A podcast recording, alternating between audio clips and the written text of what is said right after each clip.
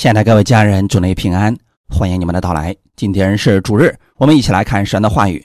今天我们来看《诗诗记》十三章一到五节，我们分享的题目叫“守约就是蒙受祝福”。《诗诗记》十三章一到五节，以色列人又行耶和华眼中看为恶的事，耶和华将他们交在非利士人手中四十年。那时。有一个索拉人是属但族的，名叫马挪亚。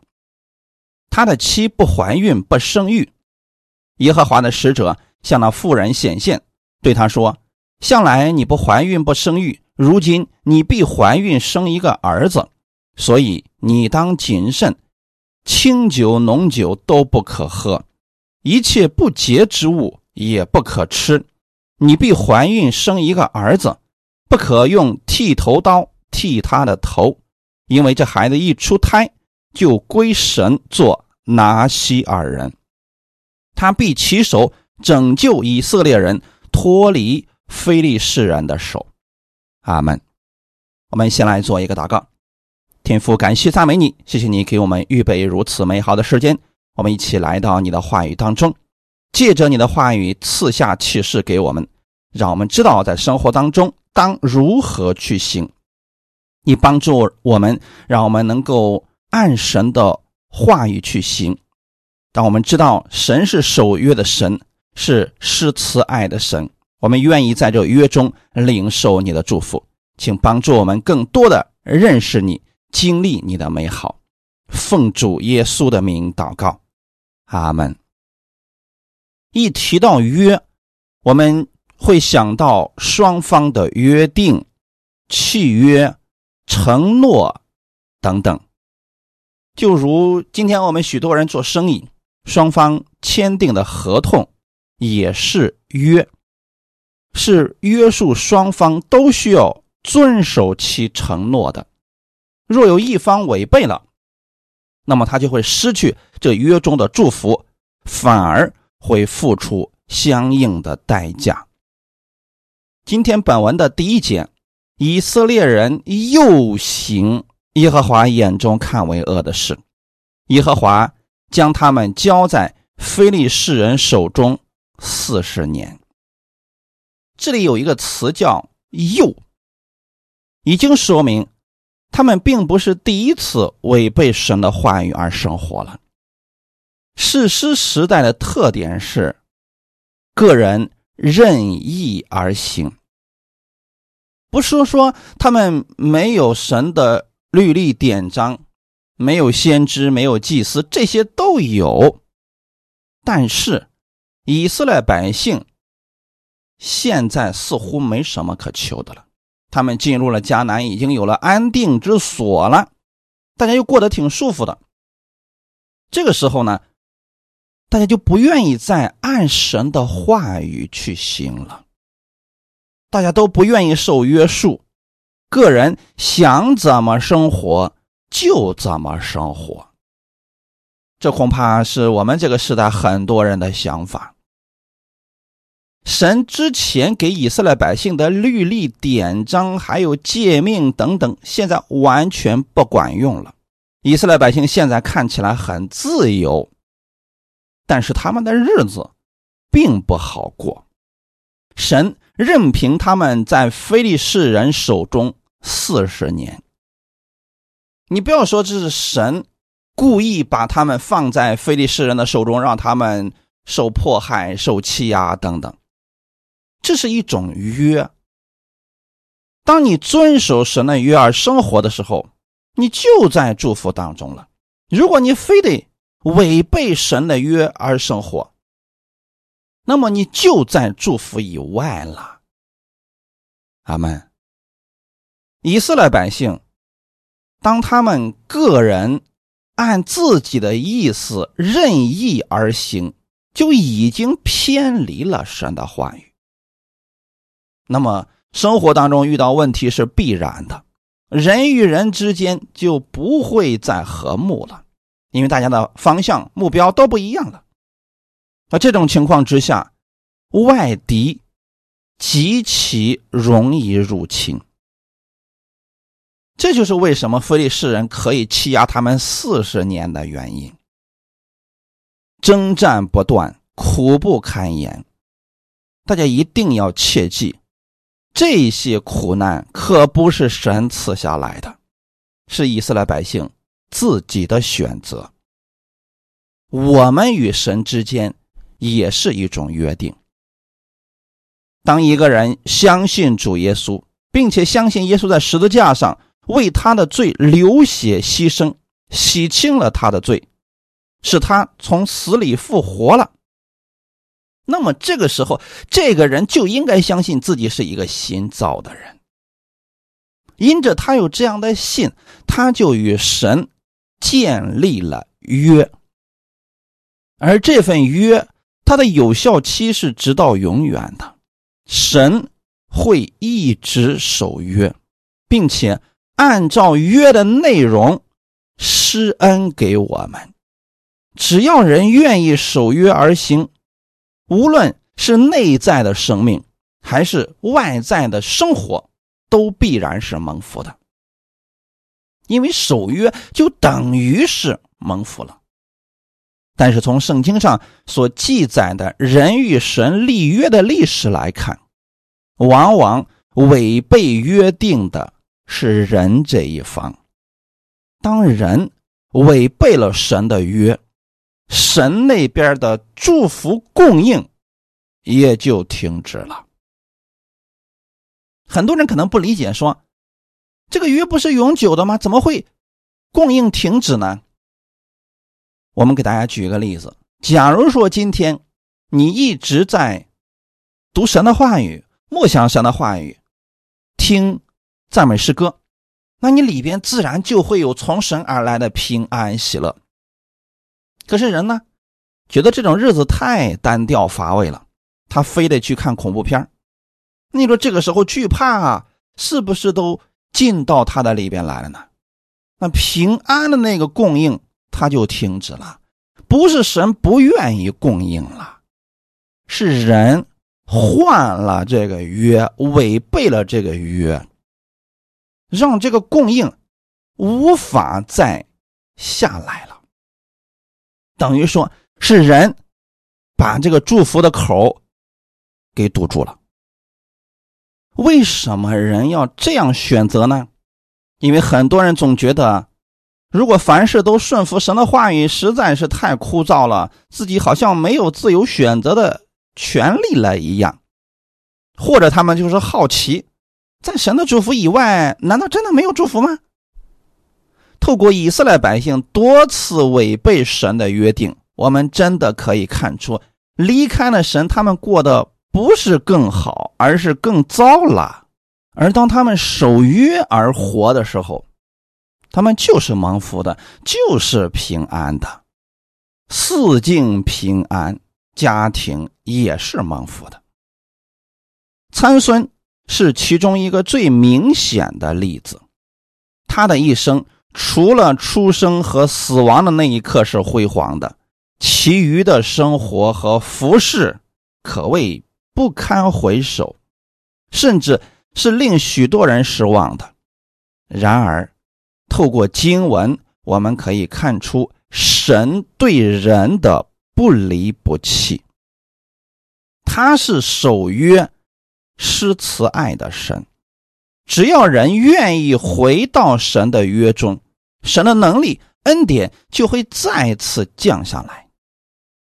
而神使用不完全的人来完成他的旨意，这彰显了神的怜悯和恩典，同时也让人认清自我的软弱。如果离开了神，我们靠自己本身做不了什么。首先，我们来看看参孙的出生，他是神亲自拣选的人，由一对不能生育却是敬虔爱主的夫妇马挪亚而生。神的命令相当清楚。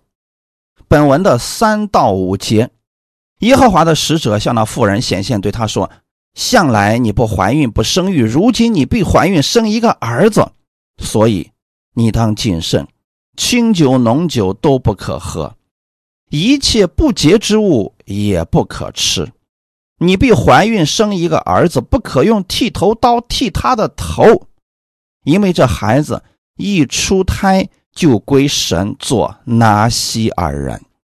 他必起手拯救以色列人脱离非利士人的手。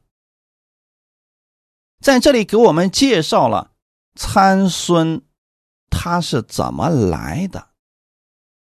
参孙的母亲本身是不怀孕的，但现在呢，因着神的恩典，神要赐给他一个儿子。这个时候呢，对父母的要求也是比较严格的。你当谨慎，清酒浓酒都不可喝，一切不洁之物也不可吃。这是对他母亲和父亲的要求。那生了孩子之后呢，不可用剃头刀剃他的头，因为这个孩子他不是凡人，他一出胎就归给神做拿西尔人。这拿西尔人就是分别为圣。献给神的人，这不是参孙自己的选择，而是神特别的拣选。圣经当中只有三个人是在母腹中或者刚出生的时候就献给神做拿西尔人的，除了参孙，另外就只有撒摩尔以及世袭约翰。神兴起参孙的目的很明确，就是让他拯救以色列人脱离非利士人的手。神对他父母的要求，清酒浓酒都不可喝，一切不洁之物不可吃，不可用剃头刀剃参孙的头，因为他一出生就归给神了。你可以把这些内容当作是约定，只要他的父母守住这些约，并且教导自己的儿子参孙谨守遵行，那么他的一家都必然是蒙福的。这些事情难不难呢？其实并不难，简单来讲就是。终身不沾酒，不剃头，不吃不洁之物。最后一项本身就是以色列人的生活习惯，无论是不是拿西尔人，他们都不吃不洁之物。士师记十三章二十四节。后来妇人生了一个儿子，给他起名叫参孙。孩子长大，耶和华赐福于他。神履行了他的约定，赐福与参孙。我们看看神给了他什么样的祝福。四世纪十四章五到六节，参孙跟他父母下亭拿去，到了亭拿的葡萄园，见有一只少壮狮子向他吼叫，耶和华的灵大大感动参孙。他虽然手无器械，却将狮子撕裂，如同撕裂山羊羔一样。他行这事，并没有告诉父母。亭拿是什么地方呢？当时非利士人欺压他们，占领了他们不少地方，而亭拿呢，就是被非利士人占领的一个地方之一。虽然说非利士人欺压他们，但我们可以看出来。百姓们互通往来，联系还是比较紧密的。参孙呢，跟他父母下到擒拿，在葡萄园当中，他徒手杀死了一只少壮狮子。这里提到一个词，叫耶和华的灵大大感动参孙。旧约的时候啊，圣灵跟我们现在新约的做工方式不一样。我们经常会在旧约圣经当中看到耶和华的灵降在谁的身上，他就变得不再一样了。那么从古至今，我们可以看出来，一个平常的普通的世人，如果他里边被圣灵所充满，他就会有强大的能力出现。而此时呢，耶和华的灵大大感动参孙，他拥有了非常大的力气，杀狮子，把狮子能够撕裂，如同撕裂山羊羔一样。就这样的力气放到今天，恐怕也是无人能敌的。我们从这儿可以看出来，确实神恩待了参孙，神履行了他的约。那是不是参孙也该去完成神的旨意，拯救以色列百姓呢？可惜他常常往非利士人那儿跑，他不是经常性的。去默想神的话语，而是经常和仇敌在一起。士师记十四章一到三节，参孙下到亭拿，在那里看见一个女子，是非利士人的女儿。参孙上来禀告他父母说：“我在亭拿看见一个女子，是非利士人的女儿，愿你们给我娶来为妻。”他父母说：“在你弟兄的女儿中，或在本国的民中，岂没有一个女子？何至你去在未受割礼的非利士人中娶妻呢？”参孙对他父亲说：“愿你给我娶那女子，因我喜悦她。”士师时代的人喜欢自由，个人任意而行。参孙此时呢，也到了这个年龄了，他也有跟其他以色列人差不多的一些想法。从他们的对话当中，我们可以看出来，他的父母的教育其实也出了点问题。虽然他的父母从神那里得到了启示，但似乎并没有认真教导儿子遵行神的话语。萨母尔。算是一个伟大的先知了，可是他也没有教导好自己的儿子。还有呢，撒母耳之前的以利也没有教导好自己的儿子。从这些我们可以看出来，就是你这个人可以很属灵，但你不一定能教导好自己的儿子呀。特别是世师时代呀，受大的环境、多数人的影响。大家都喜欢自由。参孙受了这些影响，而他的父母对参孙的影响却没有周围的人大。那么你看看，神赐恩给他，他却没有使用好这些恩典，最终还是因为这些能力不得善终啊。他父母也觉得娶一个外邦女子。啊，这个不太妥当，特别还是欺压自己的仇敌，有点离谱了吧？虽然他也说了参孙，但这个儿子的回答是：“因为我喜悦他。”意思是你们别管了，我喜悦他，我就要娶她。像不像我们末世的这个时代的很多孩子的想法呢？许多年轻人对父母的劝告是根本听不进去啊！我喜欢这样干，我就要这么干。可能有人会说了，如果参孙不娶这非利士人的女儿，就不会和他们发生冲突，就无法救以色列百姓。这是什么逻辑？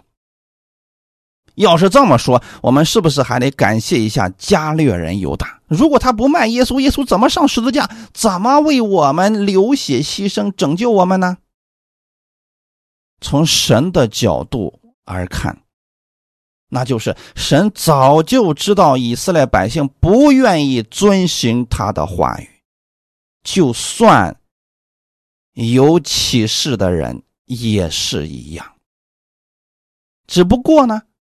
神没有失败，他能使万事互相效力，最终让属神的人得益处。根据参孙的软弱，使用他的软弱，最终成就拯救的施工。难道只能这样走吗？当然不是。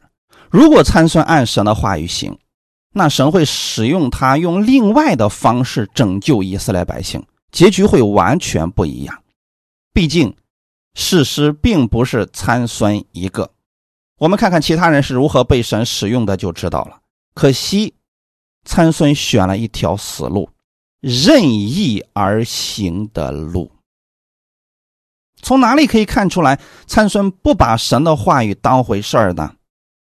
四世纪十四章七到九节，参孙下去与女子说话，就喜悦她。过了些日子，再下去要娶那女子，转向道旁。要看死尸，见有一群疯子和蜜在死尸之内，就用手取蜜，且吃且走。到了父母那里，给他父母，他们也吃了，只是没有告诉这蜜是从死尸之内取来的。这是参孙第一次违背神的命令，从死尸之内。取蜂蜜吃，他知不知道神的话语呢？肯定是知道的，要不然他不会把这个事情不告诉他的父母。所以说他们是知道神的命令的，可是呢，还是觉得无所谓，没关系，违背神的话语根本就不当回事儿。再接着是他父母。竟然去非利士人那里提亲。史诗记十四章第十节，他父亲下去见女子，参孙在那里设摆宴宴，因为向来少年人都有这个规矩。大家看到了什么？就是因为参孙喜欢非利士人，他的父母劝了一次，他不听，他父亲竟然下去。要设摆宴宴去定亲，我们不清楚他为何要去停拿，因为摆宴席的是参孙，宴席乃是设在新娘的家中，显然这并非一般的犹太人婚宴，可能参孙的父亲无法认同这桩婚事。结果阻止之后没有什么果效，但我们无法确定，因为显然有些细节我们不知道。婚宴的风俗以铺张而著名，这个婚宴当中的一些细节在后来的庆典中出现，甚至到现在很多地方都仍然保有此种风俗。通常这种庆典为七天，而嫁娶则是到了第七天。才算完成。在婚宴上，参孙根据自己的经历，给了三十个陪伴出了一个谜语。如果七天不能猜出来，那么参孙就可以得三十件礼衣与三十套衣裳。转眼呢，就到了第七天，七仙马上就到了。如果这些人猜不出谜语，他们不仅不能得到参孙的三十件礼衣、三十套衣裳。还要给参孙三十件礼衣、三十套衣裳，他们就来吓唬参孙的妻子，要用火烧了他和他的夫家。参孙的妻子就在他的面前啼哭，逼他告诉他。起初啊，这参孙并不想告诉他，但是参孙爱他，在他的逼迫之下，才将谜语的意思告诉了他妻子。这是他第一次泄密。之后呢？因为欠了别人的衣裳嘛，打赌输了嘛，参孙就发怒了。耶和华的灵大大感动参孙，他就下到亚士基伦，击杀了三十个人，夺了他们的衣裳，将衣裳给了猜出谜语的人。参孙发怒。就上富家去了，参孙的妻便归了参孙的陪伴，是做过他朋友的。第一次的婚姻实际上就算是失败了。从这里我们看出了什么问题呢？神的灵感动参孙的时候，是他发怒的时候。他发怒之后就击杀了三十个人。为什么击杀这三十个人呢？为了自己的赌约。你看参孙是如何使用神的这些恩赐的，不是为了以色列百姓，而是为了他自己。包括最后一次使用大力气，也是为了报敌人剜他眼睛的仇。神的恩赐被他如此使用了，好可惜啊！如果他使用这些能力拯救以色列百姓，以拯救百姓为己任，那结局会完全不同。今天有多少弟兄姊妹把神的恩赐就用在了自己家的那点小事上？不是说这样不好，但若是用来服侍教会，那么他会更加蒙福，家里的事情神会亲自解决的。神赐给参孙极大的力气，他用一块驴腮骨竟然能击打一千非利士人。他为什么拥有这么大的力气，却无人能知？如果不是参孙自己说出来，没人能胜过他，没人能抓住他。史诗记十六章。四到五节。后来参孙在苏列谷喜爱一个妇人，名叫大利拉。非利士人的首领上去见那妇人，对他说：“求你宽宏参孙，探探他因何有这么大的力气？我们用合法能胜他，捆绑克制他？我们。”就每人给你一千一百舍克勒银子。我们很多人会说参孙爱大利拉，实际上他是看到一个就爱一个，他根本不懂得什么是爱。参孙所谓的爱是没有原则的爱，他先爱上不该爱的非利士人女子，并且不顾父母的拦阻，执意要娶她为妻。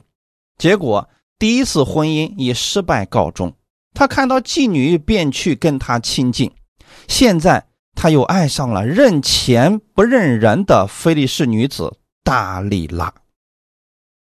从他被神呼召为拿西尔人，我们几乎很少看到他为神的事情预备，一直与菲利士人在情感方面。纠缠不清，似乎把神给他的使命完全忘记了。大力拉三次诓哄参孙，为了得到非利士人首领的赏钱，决然出卖参孙。大力拉三次诓哄参孙不成，接着大力拉第四次诓哄参孙，对参孙。死缠硬磨，天天用话催逼他。可是呢，参孙不舍得离开大力拉的结果，是自己最终还是泄露了与神之间的约定，把自己拥有大力气的秘密告诉了他。你说一次被骗，两次被骗，是不是该清醒了？但他没有。依然自高自大，觉得自己可以轻松拿捏这些事。箴言书二十九章第一节说：“人屡次受责罚，仍然应着景象，他必顷刻败坏，无法可治。”如果是今天的我们遇到这样的事情，该怎么办？立即离开。确实有些信徒在相似的事情上屡次跌倒，就算我们说了很多遍，总有人不相信，总觉得自己是幸运儿。虽然别人都跌倒，我也不会跌倒。正是这样的自信，让一些信徒损失惨重，伤痕累累。等到找到我们的时候。他已经无法可治了，已经很惨很惨了。参孙因着大力拉天天不断的缠磨他，竟然把自己的秘密告诉了仇敌的女儿。这是为了自以为的真爱，不顾一切呀。当这些事情发生的时候，参孙有没有求告过神呢？没有。这就是一步一步失败，最终死亡的真实原因。如果他寻求神，神必然会指引他正确的路。可惜他没有，或许也听不进去吧。偏行己路，最终走向了死亡之路。大家可别学参孙，我鼓励大家在凡事上依靠神，神必带领你走蒙福的路。阿门。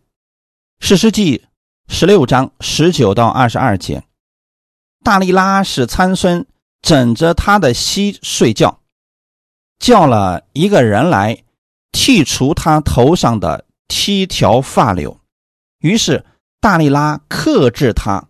他的力气就离开他了。大力拉说：“参孙呐，菲利士人来拿你来了。”参孙从睡中醒来，心里说：“我要像前几次出去活动身体。”他却不知道耶和华已经离开他了。菲利士人将他拿住，剜了他的眼睛。带他下到加撒，用铜链拘锁他，他就在监里推磨。然而他的头发被剃之后，又渐渐长起来了。阿门。在世师记中，生平事迹记载的最详细的就是参孙。在参孙的一生中，他实际是可悲的。最可悲的一句话就是，他却不知道耶和华已经离开他了。这是多么沉痛的一句话！一个作战的士兵所需要的是勇敢和能力。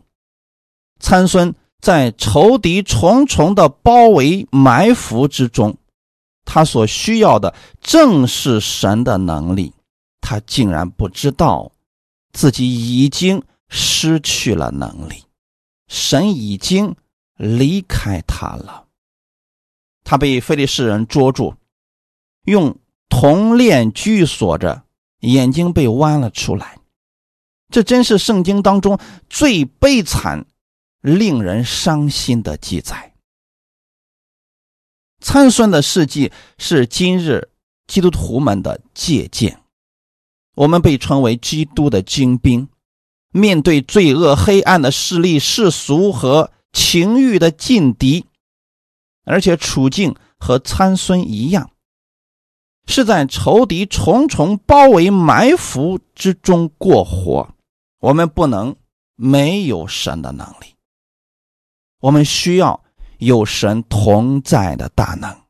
信徒最大的危险不是仇敌的强大。因为仇敌无论再强大，我们的神都可以胜过他。我们依靠神的大能，都可以战胜他。信徒最大的危险是不知道我们自己失去了能力。一个失去能力的基督徒还能做什么呢？因为之后的扫罗王正是如此。撒母耳记上二十八章五到六节。扫罗看见菲利士的军旅，就惧怕，心中发颤。扫罗求问耶和华，耶和华却不借梦或巫灵或先知回答他。扫罗求问神了，为什么也没有回应呢？原因和参孙一样，他的心里没有神，也不是真心依靠神。扫罗打了一些胜仗以后，忘记了这是神的恩典，反而觉得是自己的能力，到处立纪念碑歌颂自己。再到后来，连神的祭司都敢杀，完全不把神的话语当回事儿了。其实神已经离开他了，所以他求问神，神没有任何的回应。因着扫罗不顺服神的话语，所以神另寻了一个遵守神话语的大卫来接续他，继续做以色列的王。今天我们作为神的儿女，我们能服侍神，这是神给我们的恩典。若有人因着这些恩赐自夸，甚至乱用恩赐攻击他人，那么慢慢他会失去这些能力，无法被神继续使用了。神会另外兴起愿意顺服他话语的人来服侍他。在启示录当中，圣灵对七个教会所讲的话正是如此。有些牧者被责备，有些则直接不再被神使用了。回到今天的本文，参孙完全没意识到。把自己的秘密泄露出去是什么后果？还像以前一样想着施展能力的时候，发现没有力气了，与平常人一样了。菲利士人将他拿住，弯了他的眼睛，带他下到加沙，用铜链拘锁他，他就在。监里推磨。从这里我们也可以看出，若不是神的大能在我们的身上，我们也与世人没有什么区别。今天我们可以靠着神的能力医治赶鬼行大能力，这都是圣灵的大能。若是人因着骄傲不再依靠圣灵，不再聆听真理，那么这些能力也就不会再发出来了。不是神收回了，是人与神之间的联络中断了，能力过不来了。就好像葡萄树的枝子从葡萄树上被折断了一样，养分过不来了，那能力也就没有了。除非人重新依靠神。约翰福音十五章四到八节。你们要常在我里面，我也常在你们里面。枝子若不常在葡萄树上，自己就不能结果子。你们若不常在我里面，也是这样。我是葡萄树，你们是枝子。常在我里面的，我也常在他里面。这人就多结果子，因为离了我，你们就不能做什么。人若不常在我里面，就像枝子丢在外面枯干，人拾起来扔在火里烧了。你们若常在我里面，我的话也常在你们里面。凡你们所愿意的，祈求就给你们成就。你们多结果子，我父就因此得荣耀。你们也就是我的门徒了。阿门。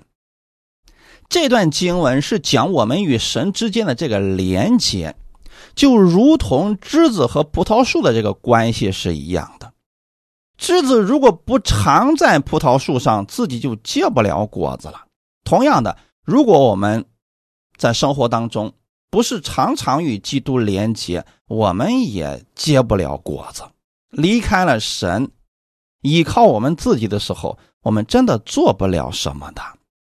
你真的能够确定你在这个尔虞我诈的世界当中可以胜过别人吗？你真的可以保证你一辈子都不输吗？但是如果说我们常在基督的里边，那神会给我们清楚的带领，神会给我们智慧的看见，让我们避开很多的障碍和陷阱。人如果不常在基督里边去依靠神，就好像枝子丢在外面枯干，人拾起来扔在火里烧了。世人其实就是这样的呀，彼此算计。因为都是为了自己，所以才要彼此算计嘛。但我们在基督里边，我们是彼此相爱。如果我们常在基督里边顺服基督的话语而生活，我们的生活就会因此而发生改变。那其中有一个最重要的是什么呢？就是凡你们所愿意的祈求，就给你们成就。神是乐意把更多的祝福给我们的。阿门。神是乐意把他更多的恩赐给我们的。神给我们这些，不是让我们变得更加的自私，而是为了让我们去成就他人，帮助其他人。就如同参孙一样，神赐给他大能力，是让他去拯救以色列百姓。可惜啊，他用神的这些能力全为自己而活了。那如果说我们今天咱凡事上能依靠神，我们就会看到更大的祝福。首先就是我们自己会结出爱的果子来，并且会越结越多。不单我们会爱自己，也会把这份爱传递出去，这就是多结果子了。因为树木结果子的目的不是为了炫耀自己，而是为了供应他人。当我们多结果子供应他人的时候，我们天上的父就得着荣耀了。那别人就会看出来我们是基督的门徒了。为什么这么讲呢？因为基督就是这样行事为人的。无论一个人信主多少年，生命多么丰盛，如果长时间远离神的话语，远离团契生活，那么他的信心就会软弱。生活当中。对神的话语也会越来越没有兴趣，慢慢的就看不到神的作为了。但是，只要人愿意回头转向神，这个约就会重新发挥作用，产生大能。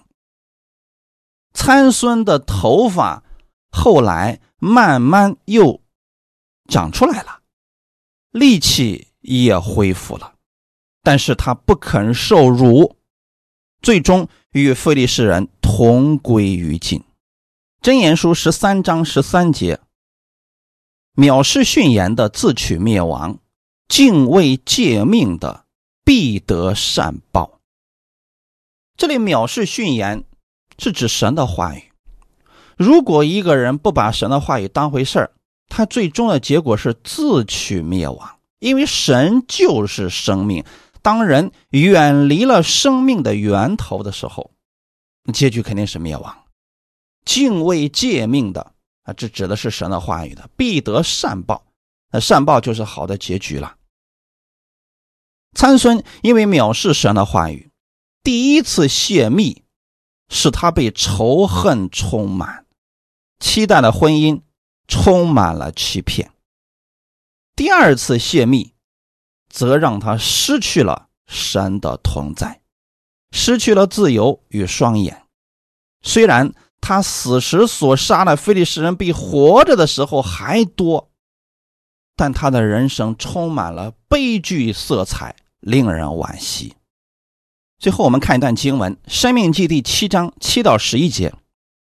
耶和华专爱你们，拣选你们，并非因你们的人数多于别民。原来你们的人数在万民中是最少的，只因耶和华爱你们，又因要守他向你列祖所起的事，就用大能的手领你们出来，从为奴之家救赎你们，脱离埃及王法老的手。所以你们要知道耶和华。你的神，他是神，是信实的神，向爱他、守他诫命的人守约施慈爱，直到千代；向恨他的人当面报应他们，将他们灭绝。凡恨他的人必报应他们，绝不迟延。所以你要谨守遵行我今日所吩咐你的诫命、律例、典章。这是摩西对以色列百姓重申神的诫命，所以是生命记。从这里我们可以看出来神做事的法则，也能看出来我们的神是一位什么样的神。耶和华专爱你们，拣选你们，并非你们的人数多于别民。原来你们的人数在外面中是最少的。神为什么爱以色列百姓？不是因为以色列百姓优秀于其他的人，神爱他们，只是因为神与亚伯拉罕所立的约。因着这个约，神要爱亚伯拉罕的后裔。今天你是不是亚伯拉罕的后裔呢？当你相信耶稣的时候，接受耶稣成为你的救主的时候，你也是亚伯拉罕属灵的后裔。神爱你，不是因为你的能力强于其他人，而是因着。耶稣的缘故，因着你相信了他，所以我们的神要这样爱你。神如何拯救以色列百姓，也要如何拯救你。哈利路亚！你也要明白，要知道耶和华你的神，他是神。神是什么意思呢？无所不能、无所不知、无所不在的那一位，是信实的神。何为信实呢？说到做到，他应许的就必然会如此成就。神给了我们很多的应许，写在圣经当中，这就是他要给我们成就的。你若信，并且持守这个约。那么神就要将这约中的祝福成就在你的身上。所以这里对以色列百姓的要求是什么呢？像爱他、守他诫命的人守约，是此爱直到千代。神跟我们立约之后，他就要照着这个约而行。但是你千万别学习以色列百姓，把约给换了。不要换成律法之约，靠着行为取悦神。今天我们在恩典之下，我们跟神立的是恩典之约。这个约的特点是什么呢？你相信耶稣所做的，你相信耶稣的祝福就在你的身上，那你就效法基督而行。耶稣基督如何遵行天父的话语，我们也当如此。那么，在你的生活当中，必然会看到更多神的恩典。我们要知道，离开了主耶稣，没有恩典。神的话语对我们是有益处的，因此，神让我们做的事情，我鼓励大家多去做；神不让我们做的事情，我们不要做，因为对我们没有益处。在他的约中，必然蒙福。参孙的一生。给我们带来了什么样的启示呢？这才是我们每个人要去思考的部分。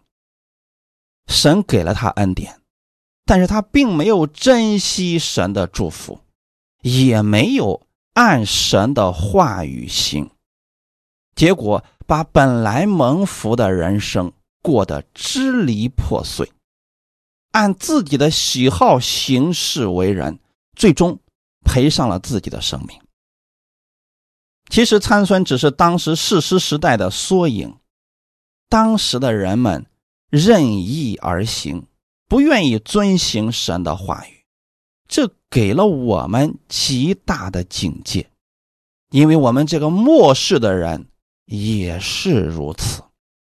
今天还有多少人把神的话语放在首位呢？人们都在靠自己的能力。寻找出路，如同当时世师时代的以色列人一样，但神早已经把最蒙福的路给了他们，预备好了。可惜他们放弃了最好的，效法世人而行，结果常年落在征战之中。而我们要如何生活，就成为了我们每一个人的选择。选择不同，结局也必然不同。愿今天的话语能给大家带来一些启示。我们一起来祷告，天父，感谢赞美你，谢谢你把这样的话语赐给我们，让我们知道守约就是蒙受祝福。当我们在你的约中生活的时候，按你的话语而行，我们就在祝福当中了。你已经把最好的福分赐给了我们。我们本不知道在这个世界上如何得胜，但你已经胜过了这个世界，所以你把得胜的法则也告诉了我们，就在你的话语当中。我们愿意爱你的话语而行，请你帮助我们，让我们在生活当中能够以神的话语为我们生活的标准，让基督的事情成为我们的首要事情。如此，我们生活当中会更多的经历你的大能。新的一周已经开始了，我相信这是蒙福的一周。我们愿意让你的话语成为我们生活当中的标准，你赐福给我们，让我们成为这祝福的管道，能够把这个祝福更多的给予出去。我们愿意成为这祝福的通道，成为更多人的帮助。一切荣耀都归给我们在天的父。奉主耶稣的名祷告，阿门。